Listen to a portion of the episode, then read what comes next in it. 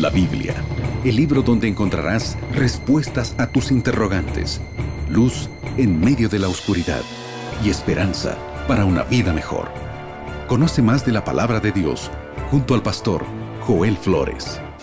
Aquí comienza Biblia Fácil.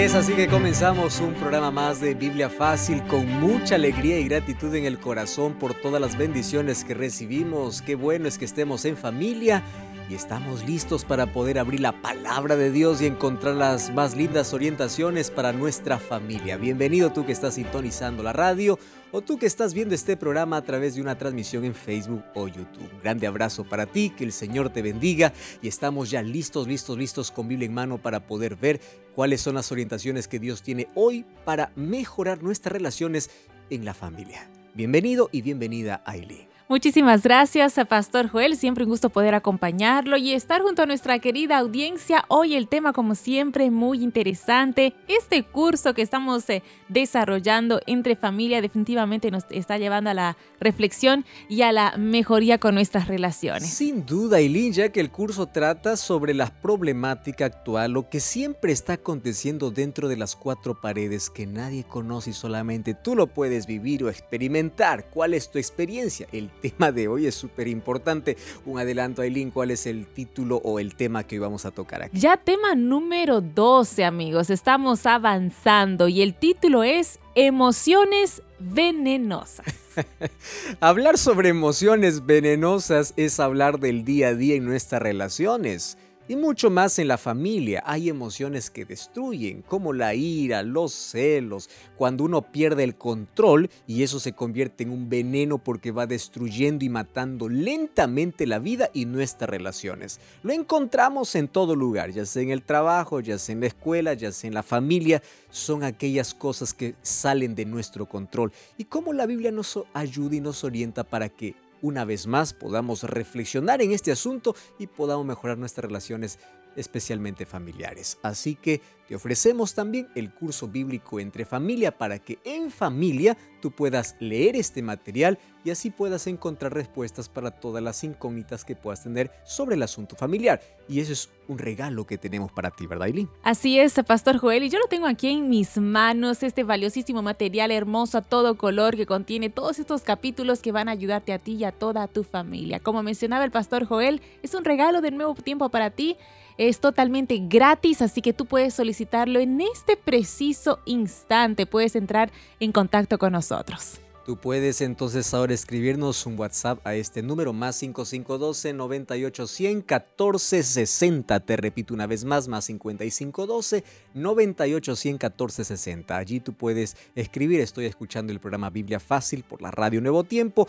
quiero solicitar el curso entre familia y te haremos llegar, ya sea en formato físico o digital, de acuerdo a donde estés, fuera de Sudamérica o dentro de Sudamérica, en formato físico, fuera en formato digital, pero no hay excusas como para no tener este curso en casa y disfrutarlo allí en familia. Además, te invitamos junto a toda la familia a visitar una iglesia adventista el séptimo día para poder seguir profundizando nuestra relación con Dios y qué mejor hacerlo con nuestra familia. ¿No conoces una dirección? Tranquilo, aquí te damos una muy pero muy sencilla. Anota muy bien, encuentreunaiglesia.com. Lo voy a repetir todo junto, por cierto. Encuentreunaiglesia.com.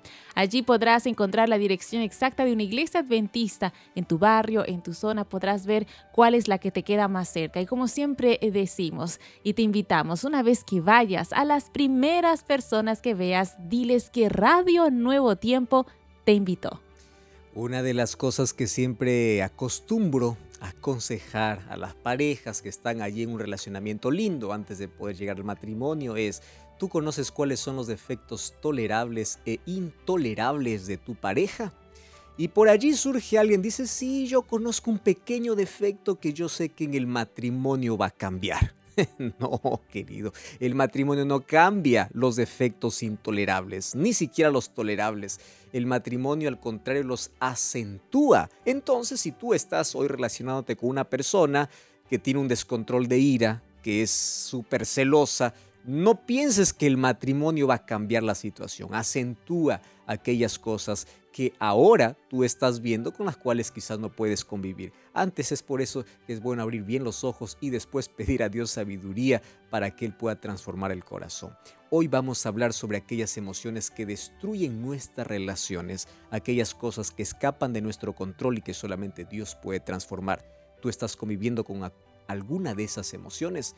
Vamos a abrir la Biblia y vamos a permitir que el Espíritu Santo pueda hablar a nuestro corazón. Antes, vamos a orar. Querido Dios, gracias porque tú eres la solución para todos nuestros problemas.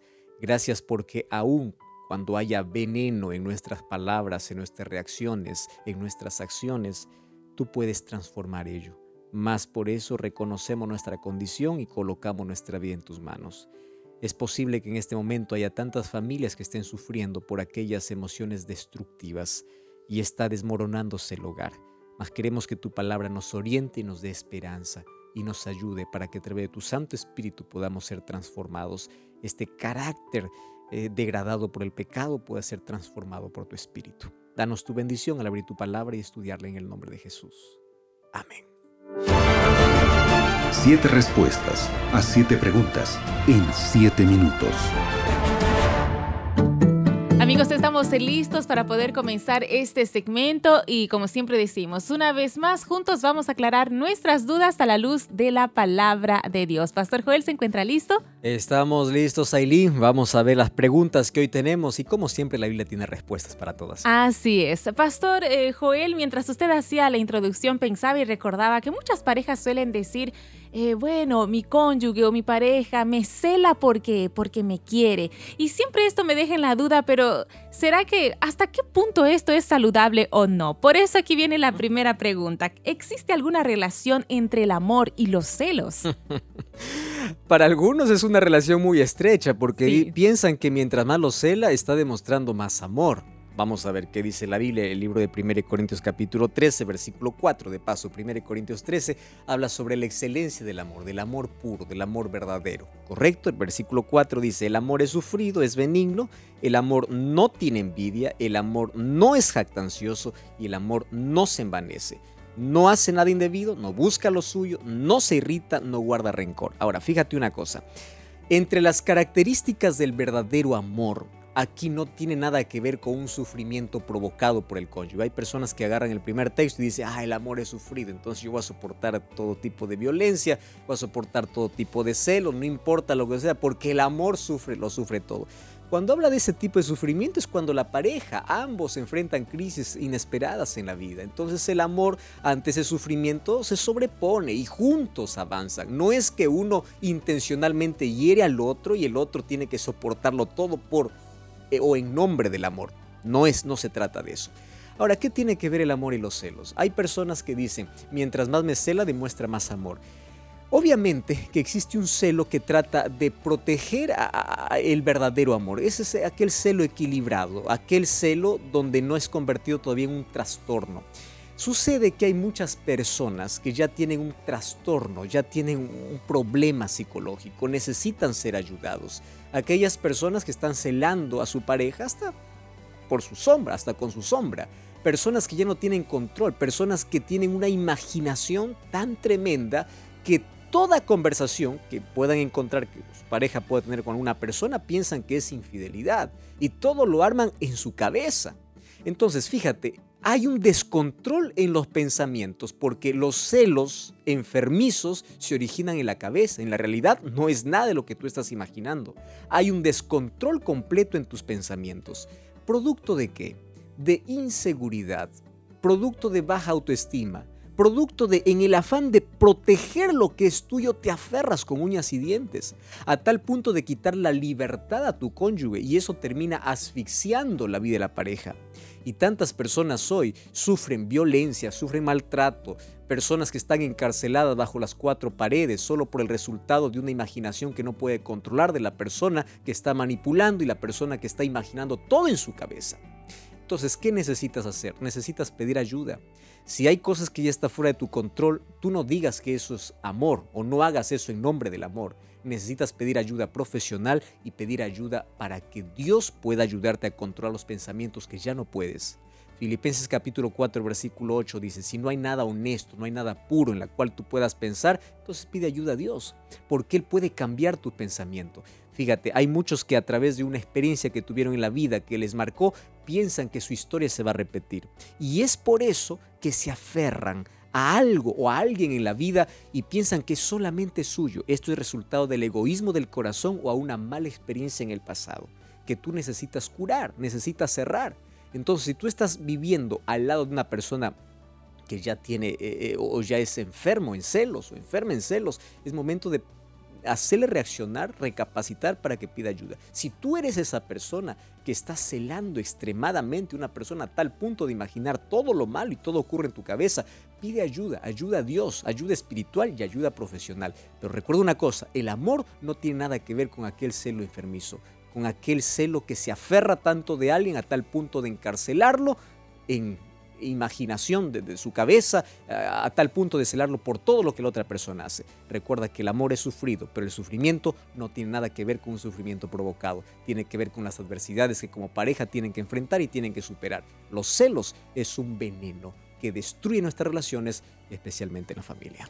Hablando, pastor, de emociones eh, tóxicas. Hay una emoción que nos puede jugar muchas veces en contra, que es difícil de controlar y que puede afectar negativamente a nuestras relaciones interpersonales. Estoy hablando de la ira. Queremos saber qué dice el apóstol Pablo sobre la ira.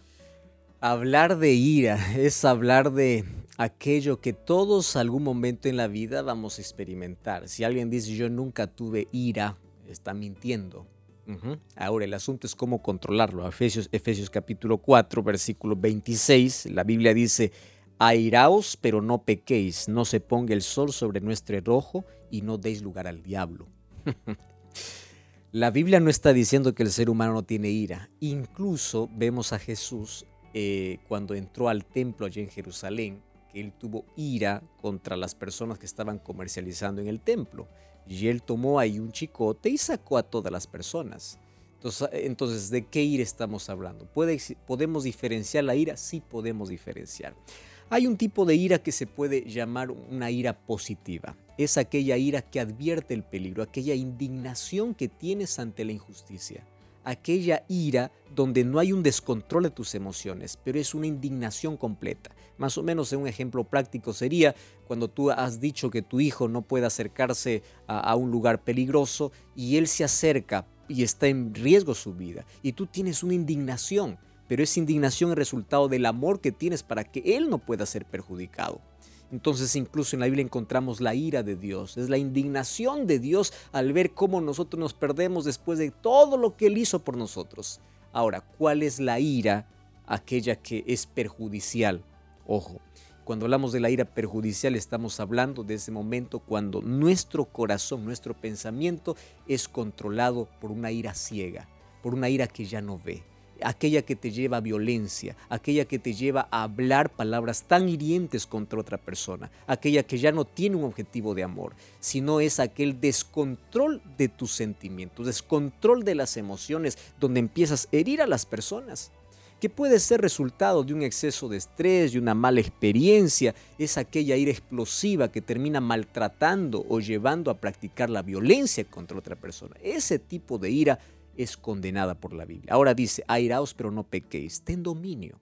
La ira en algún momento de la vida lo vas a tener, ya sea por indignación o ya sea por cualquier otra situación. No pequéis, no cometas locuras. Eh, Salomón explica en el libro de Proverbios cómo nosotros podemos controlar incluso la ira. Porque si está bajo tu control, está todo bien. Sin embargo, cuando ya hay un momento de hay un descontrol completo, es momento también de pedir ayuda a Dios. Ahora, fíjate una cosa, es, se puede controlar la ira, hay diversos estudios donde muestran que es posible controlar. ¿Más cómo? Tienes que hacer ejercicio de respiración, tienes que evitar una discusión, tienes que llegar a un momento de de reflexión y decir, esto ya no puedo controlar y evitar. Es mejor dejar, es mejor salir, a que explotar en ese momento y después arrepentirse por todo lo que uno hizo. ¿Ya te ha pasado que después de un momento de ira te estás arrepintiendo por todo lo que dijiste y todo lo que hiciste? Más eso es evitable. Es más, uno tiene que reconocer el momento cuando ya no puede controlar y ese es el momento que tiene que salir, es el momento que tiene que orar. Hay una palabra que me llamó tanto la atención y dice, para cada momento de irritación tiene que haber una oración. La mejor manera de poder controlar controlar nuestra ira es en momento de irritación decir al Señor, Señor, estoy tan descontrolado, estoy con tanta ira que por favor me ayudas. Y allí viene la acción, evite esa situación y vas a ver cómo Dios te ayuda. Otra cosa, Dios ha prometido su Santo Espíritu y el Espíritu Santo trae dominio propio para que en ese momento tan difícil de exceso de ira tú puedas ser controlado y puedas evitar amarguras en tus relaciones. Pastor Joel, ya hablamos de, los celos, de la ira, el enojo. ¿Qué otro sentimiento negativo puede llegar a destruir hogares? Wow, eso es interesante. El libro de Santiago capítulo 3, versículo 16 dice así: Donde hay celos y contención, hay perturbación y obras perversas. y esto es obra perversa. Ahora, esa palabra contención también es traducida como la palabra envidia. ¿Qué cosa es la envidia? Aquel sentimiento escondido que nadie ve, pero solo tú conoces. Visitas allí la casa del vecino y ves que él tiene mejores muebles que tú, él tiene mejor carro, él tiene mejor empleo. Y ahí en tu corazón nace aquel sentimiento que te destruye y dice, pero ¿cómo es posible? Yo no quiero que él tenga lo que yo no tengo. Y la envidia eh, brota de un corazón obviamente pecaminoso. Y tú sabes que ese fue el primer sentimiento que nació en el corazón de un ángel de luz. En el corazón de Lucifer él tuvo envidia de, de Jesús. Él quiso ocupar el trono. Y por envidia también se originó el primer pecado o el pecado en el corazón de un ángel perfecto. Ahora, ese sentimiento se trasladó también al ser humano y en nuestro corazón a veces es inevitable. Tenemos envidia de aquello que no tenemos y la envidia es resultado de la ingratitud. En lugar de estar agradecidos y contentos con lo que tenemos, empezamos a ver qué cosa es lo que nos falta y qué cosa es lo que el otro tiene. Por eso el libro de Filipenses capítulo 4, el apóstol Pablo dice, yo aprendí a estar contento cualquier sea mi situación. No está diciendo estoy contento con lo que yo soy, está diciendo estoy contento con lo que yo tengo. Porque las cosas que puedes tener en la vida están en la, medida de las bendiciones que Dios te da. Mas este sentimiento de celo y envidia hace que pueda corroer nuestros pensamientos, nos quite la paz. Y como es un pecado tan secreto y oculto, te destruye. Y esto perjudica tus relaciones. Porque no hay manera de que a un envidioso no se le pueda escapar en un momento su descontento. Y cuando tú estás descontento con las bendiciones que Dios te da, estás demostrando que eres ingrato, porque tú no estás agradecido con lo que tienes. Tú estás siempre queriendo aquello que el otro tiene. Vivamos, a ser, vivamos agradecidos y permitamos que Dios pueda arrancar de nuestro corazón ese sentimiento de envidia tan destructor que también es una emoción que llena de veneno y destruye nuestra vida. Pastor Joel Aril, al ir escuchándolo y precisamente ver sobre estos diferentes sentimientos, emociones que muchas veces nos llevan a incluso a meternos en problemas, en discusiones. Pensaba realmente el ser humano es complejo, pero a veces nosotros mismos nos gusta hacer un huracán en un vaso de agua. Verdad, tienes mucha razón ahí. Por eso aquí viene la siguiente pregunta de nuestro curso bíblico. ¿Qué dice la Biblia sobre las personas conflictivas?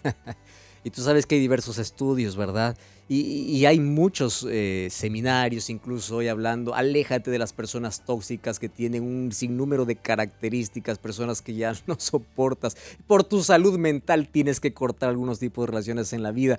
Y la Biblia ya hablaba de ese tipo de personas. Mira, el libro de Proverbios capítulo 26, versículo 20 y versículo 21 dice así, sin leña se apaga el fuego, pero donde hay chismoso, no cesa la contienda. Versículo 21 dice, el carbón para las brasas y la leña para el fuego y el hombre rencilloso para encender contienda. Mira, dos características por lo menos aquí nos presenta de aquellas personas que siempre les gusta levantar conflicto. Las cosas están apagando, pero aparece uno para decir, no, no tiene que ser así. Y está siempre prendiendo fuego, incluso donde ya eh, hay cenizas. Ahora, chisme es un problema serio, ¿verdad? Mentira, oh, la mentira, la calumnia, cómo nos hace meter en problemas. Y cuando hablamos acerca de mentira, estamos hablando de varias cosas interesantes. Uno es no decir toda la verdad o decir la, la verdad a medias, ¿verdad? O inventar algo que nunca sucedió. Y así nosotros metemos en problemas serios. Tú sabes que una persona se vuelve insoportable, insoportable, literalmente, como una gotera continua que destruye y finalmente acaba el cemento más duro o la cosa más dura. Una gotera, una gota continua puede destruir todo. Una persona que es conflictiva en cualquier lugar va a ser una gotera continua. Un chismoso y un mentiroso va a ser insoportable en el lugar donde se encuentre. Ahora, son cosas que uno no puede controlar en la vida. Claro, por sus propios esfuerzos no puede, más es momento de pedir ayuda a Dios. Ojo, ¿cuáles son las cosas pequeñas que te hacen insoportable ante los demás? ¿Es que no puedes controlar tu lengua? ¿Es que no puedes controlar tus emociones? ¿Es que no puedes controlar alguna cosa? Ya, ya te ha hecho despreciable ante las personas. Más, Dios puede cambiar tu situación, Dios puede transformar tu situación. Pero ten en cuenta, no te metas en situaciones donde no te compete, no prendas fuego donde no es necesario. No es necesario estar inventando cosas para poder mantener una relación cuando finalmente va a ser descubierto y todo eso fue mentira. Entonces, por favor, colócate en las manos de Dios y dile, Señor, arranca de mi vida todas las cosas que perjudican mis relaciones.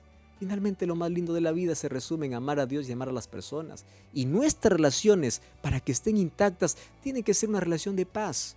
No una relación tóxica, no una relación donde nosotros somos aquellos que prendemos fuego donde no debe existir seamos pacificadores. Finalmente la promesa es bienaventurados los pacificadores, porque de ellos es el reino de los cielos. Evita aquellos sentimientos y pide ayuda a Dios. Pastor, ya para ir finalizando este segmento, ¿qué otra actitud puede destruir nuestras relaciones interpersonales? El libro de Éxodo capítulo 20, versículo 16, encontramos dentro de los mandamientos la siguiente expresión. Dice, no hablarás contra tu prójimo falso testimonio. Y el siguiente texto dice, tampoco poco no codiciarás. Hablar contra el prójimo falso testimonio.